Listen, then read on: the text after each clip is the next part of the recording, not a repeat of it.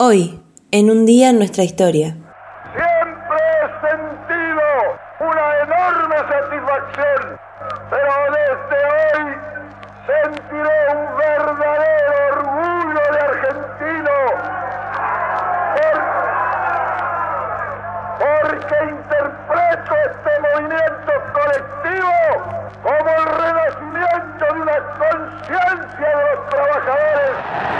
El 17 de octubre de 1945.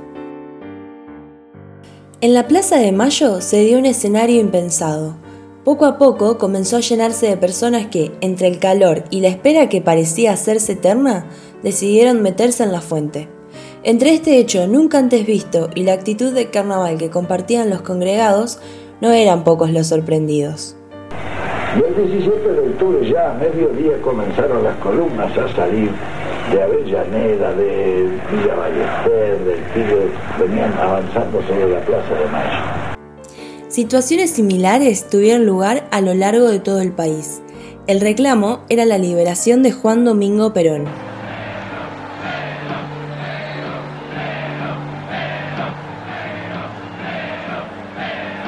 Perón había participado del golpe de Estado en 1943. Este acontecimiento le otorgó el cargo de secretario de Trabajo, espacio que le permitió acercarse a los obreros tomando una postura más conciliadora e instándolos a la organización. Sin embargo, en 1945, el propio gobierno de facto fue víctima de un golpe de Estado, que terminó con Perón encarcelado en el hospital militar de la isla Martín García. Ya hacía poco tiempo que estaba en Buenos Aires y ese día habíamos ido a Villa Urquiza, nosotros vivíamos en Lanús, porque mi tío Pedro, que trabajaba en la grafa, eh, nos, iba, nos iba a llevar a algún lado o algo. Y resulta que como hubo un, prácticamente como si fuera un paro general, mi tío Pedro dijo, no, nos vamos a ir a Plaza de Mayo porque vamos a reclamar por que lo suelten a Perón claro, eh, era, era una cosa extraña, en, ese Buenos Aires tan, tan quieto, tan tranquilo, de 1945, y, a los ojos de un provinciano, eh, era, era mucho, era, un acontecimiento. Entonces nos fuimos hasta la avenida de los constituyentes a tomar el 111. Mi tío Pedro, mi papá y yo y nos fuimos a Plaza de Mayo. Pero yo la verdad que no sabía que así se escribía la historia.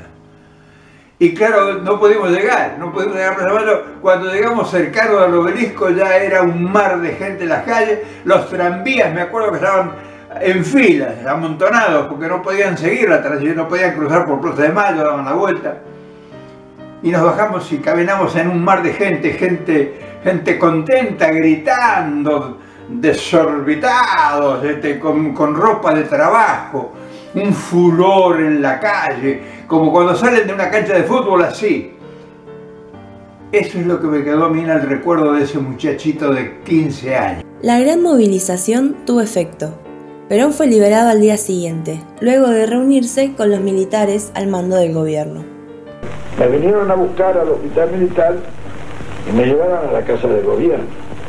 En la casa del gobierno me encontré con el general Farrell, sus ministros, estaban los generales, y me acuerdo que el general Farrell me dijo, bueno, pero dígame una cosa, ¿y qué es lo que cree usted que hay que hacer? Le dije, pero mi general, llama a las elecciones, ¿qué están esperando ustedes para llamar a elecciones?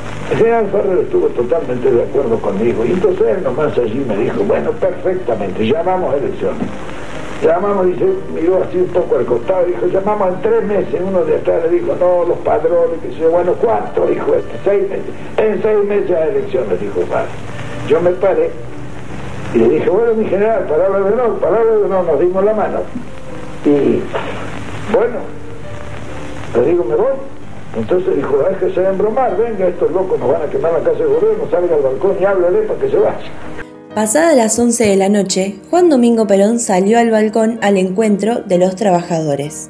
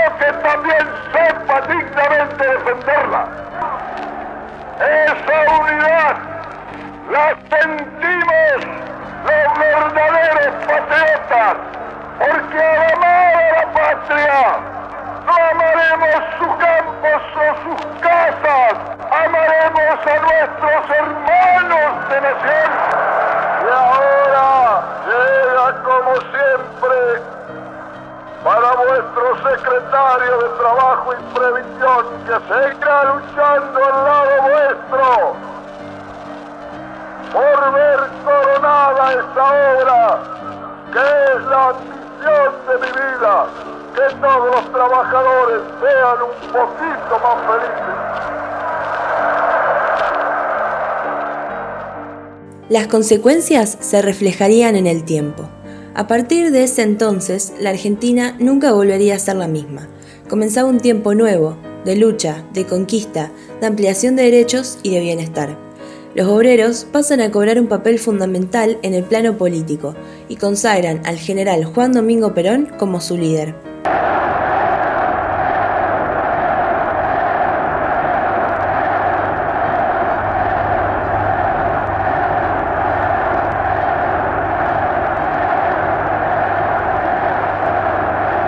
El 17 de octubre de 1945 pasaría a la historia como el día del nacimiento del peronismo. Fue declarado Día de la Lealtad Peronista y desde entonces fue la fecha más importante para este movimiento político.